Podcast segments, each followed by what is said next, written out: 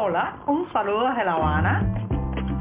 Les habla Joanny Sánchez, cubana, periodista, ciudadana, y les traigo este cafecito informativo recién colado y sin azúcar para despertar. Viernes, otra semana informativa que completo en este programa. Esta ha sido especialmente difícil porque la conexión a Internet desde Cuba ha estado muy, muy mala en los últimos días, pero he logrado, a pesar de las tardanzas, a pesar del estrés, completar cada programa de lunes a viernes. Hoy estoy aquí con el café de este 21 de julio de 2023 ya servido en la taza y me voy a dar el primer sorbito del día, eso sí, sin una gota de azúcar, amargo, como me gusta a mí. Después de este buchito, les cuento que la generación a la que pertenezco, esa generación que nació a mediados de los años 70 y principios de los 80 del siglo pasado, creció en unos entornos ideológicos y políticos donde siempre había eh, gente que se destacaba por su extremismo, la vieja guardia, los más, eh, digamos, radicales del espectro ideológico y eso se notaba a nivel de barrio, a nivel de centros docentes o escuelas, a nivel de centros laborales. Siempre había uno que estaba, como quien dice, con la guadaña y el martillo en la mano, destrozando futuros, eh, poniendo el listón ideológico cada vez más alto, denunciando, delatando, como decimos en buen cubano, señores y señores, chivateando a los demás. Por ejemplo, en los comités de defensa de la revolución, esas organizaciones parapoliciales que se dedican a vigilar a los residentes de un barrio, era común encontrar estas personas. Pero ¿qué ha ocurrido? El tiempo, el implacable ha pasado. Muchos de ellos se han ido transformando en el camino, ya ni siquiera emiten opiniones políticas, otros han emigrado y ahora viven en Miami ya no pertenecen a los CDR o Comité de Defensa de la Revolución. Pero algunos siguen aquí, pero los propios años, los achaques de la vejez, en fin, las circunstancias de la vida cuando ya se vive la tercera edad han hecho que o si no se apaciguan por lo menos no puedan digamos difundir su radicalismo. ¿Y qué pasa con los extremistas, que el extremismo, señoras y señores, eh, funciona también por contagio. Cuando ellos se comportaban de esa manera radical, extrema, agresiva, que prácticamente ladraban consignas en vez de decir palabras, bueno, pues eso obligaba a muchos oportunistas, estos sí ya son oportunistas de máscara y máscara, eh, a muchos oportunistas a también seguirles la rima, sintonizarse en ese radicalismo y en ese extremismo político ideológico.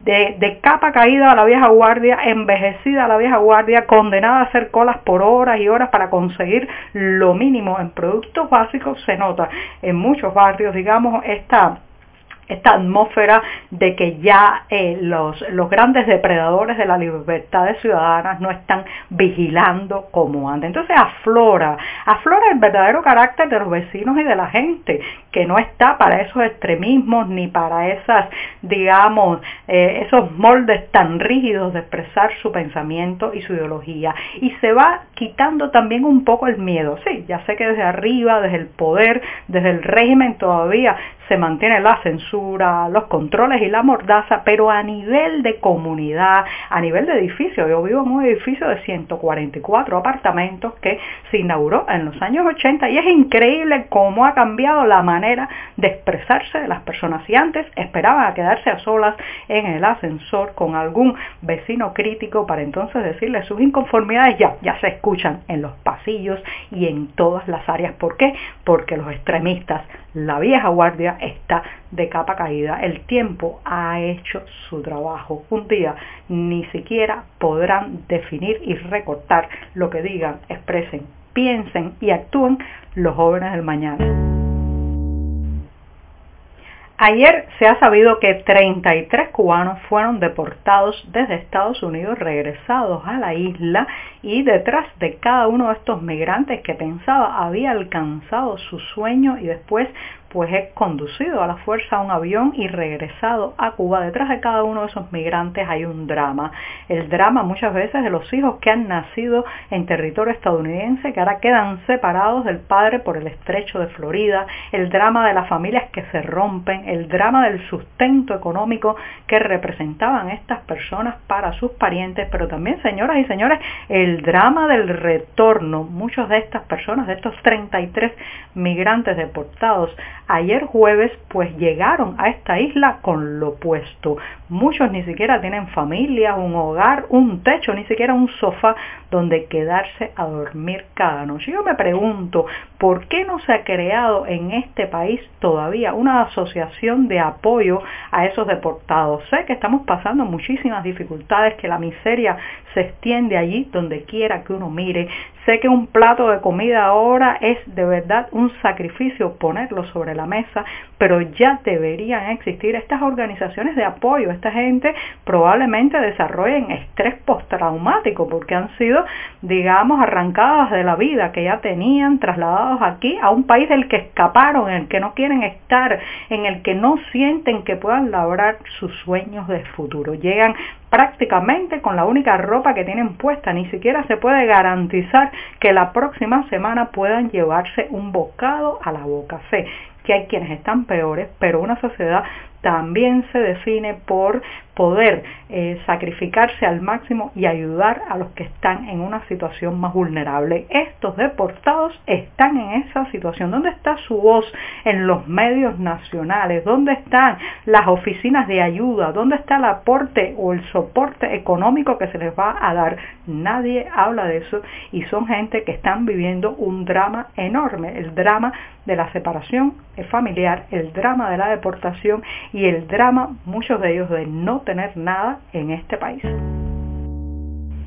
Hace ya 20 años, en 2003, se aplicó la pena de muerte, o sea, fueron fusilados tres jóvenes cubanos, Lorenzo Copello, Bárbaro Sevilla y Jorge Martínez, por intentar secuestrar una embarcación. Se trata de la lancha de regla que conecta a La Habana con el poblado de Regla. Hastiados de la falta de oportunidades, la falta de futuro, la miseria y la ausencia de libertades políticas y cívicas, estos tres jóvenes decidieron emprender esta osada eh, digamos, acción de secuestrar la lancha y salir de la isla. Fueron interceptados al acabárseles el combustible de la embarcación y rápidamente, pocos días después, resultaron fusilados. Desde entonces, según las autoridades, no se ha vuelto a aplicar la pena de muerte en Cuba. Sin embargo, está allí como dicen los viejos, escuchando la conversación. Así lo ha dejado claro el presidente del Tribunal Supremo Popular este jueves ante la Asamblea Nacional del Poder Popular.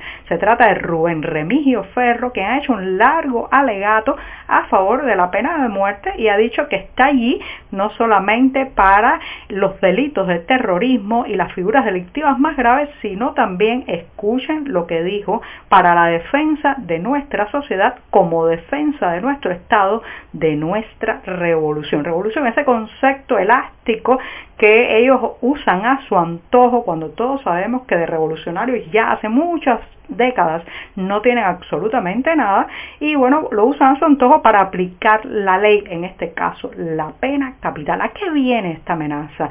Evidentemente tienen miedo. Por ahí arriba tienen mucho miedo, sobre todo después de las protestas populares de julio de 2021 y a partir de ahí el hartazgo popular, la indignación social, el malestar de los cubanos ha ido creciendo y creciendo. Están sacando a pasear la pena de muerte para intimidarnos, para paralizarnos, para cortarnos la rebeldía social. Evidentemente se trata de un gesto de aterrorizar a los cubanos para que no se repitan aquellas escenas del 11 de julio de 2021. Espero que un día en el futuro respondan por estas amenazas.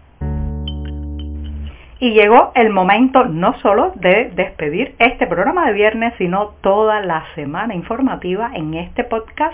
Y lo voy a hacer con una recomendación de buenas artes plásticas. Sí, hasta el próximo 27 de julio en el Centro de Desarrollo de las Artes Visuales aquí en La Habana, podrán disfrutar de la exposición El letargo de los dioses del artista cubano Ernesto Benítez.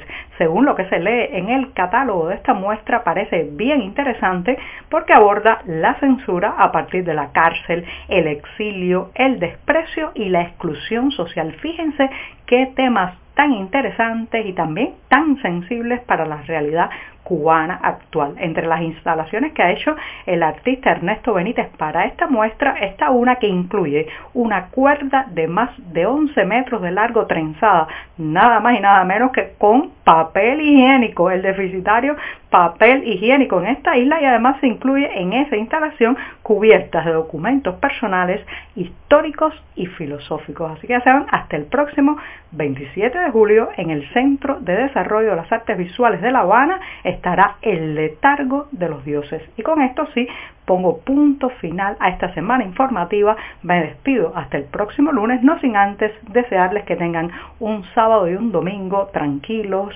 en familia, con buenas lecturas y mejor arte. Muchas gracias. Por hoy es todo. Te espero el lunes a la misma hora. Síguenos en 14medio.com. También estamos en Facebook, Twitter, Instagram y en tu WhatsApp. No olvides, claro está, compartir nuestro cafecito informativo con tus amigos. Muchas gracias.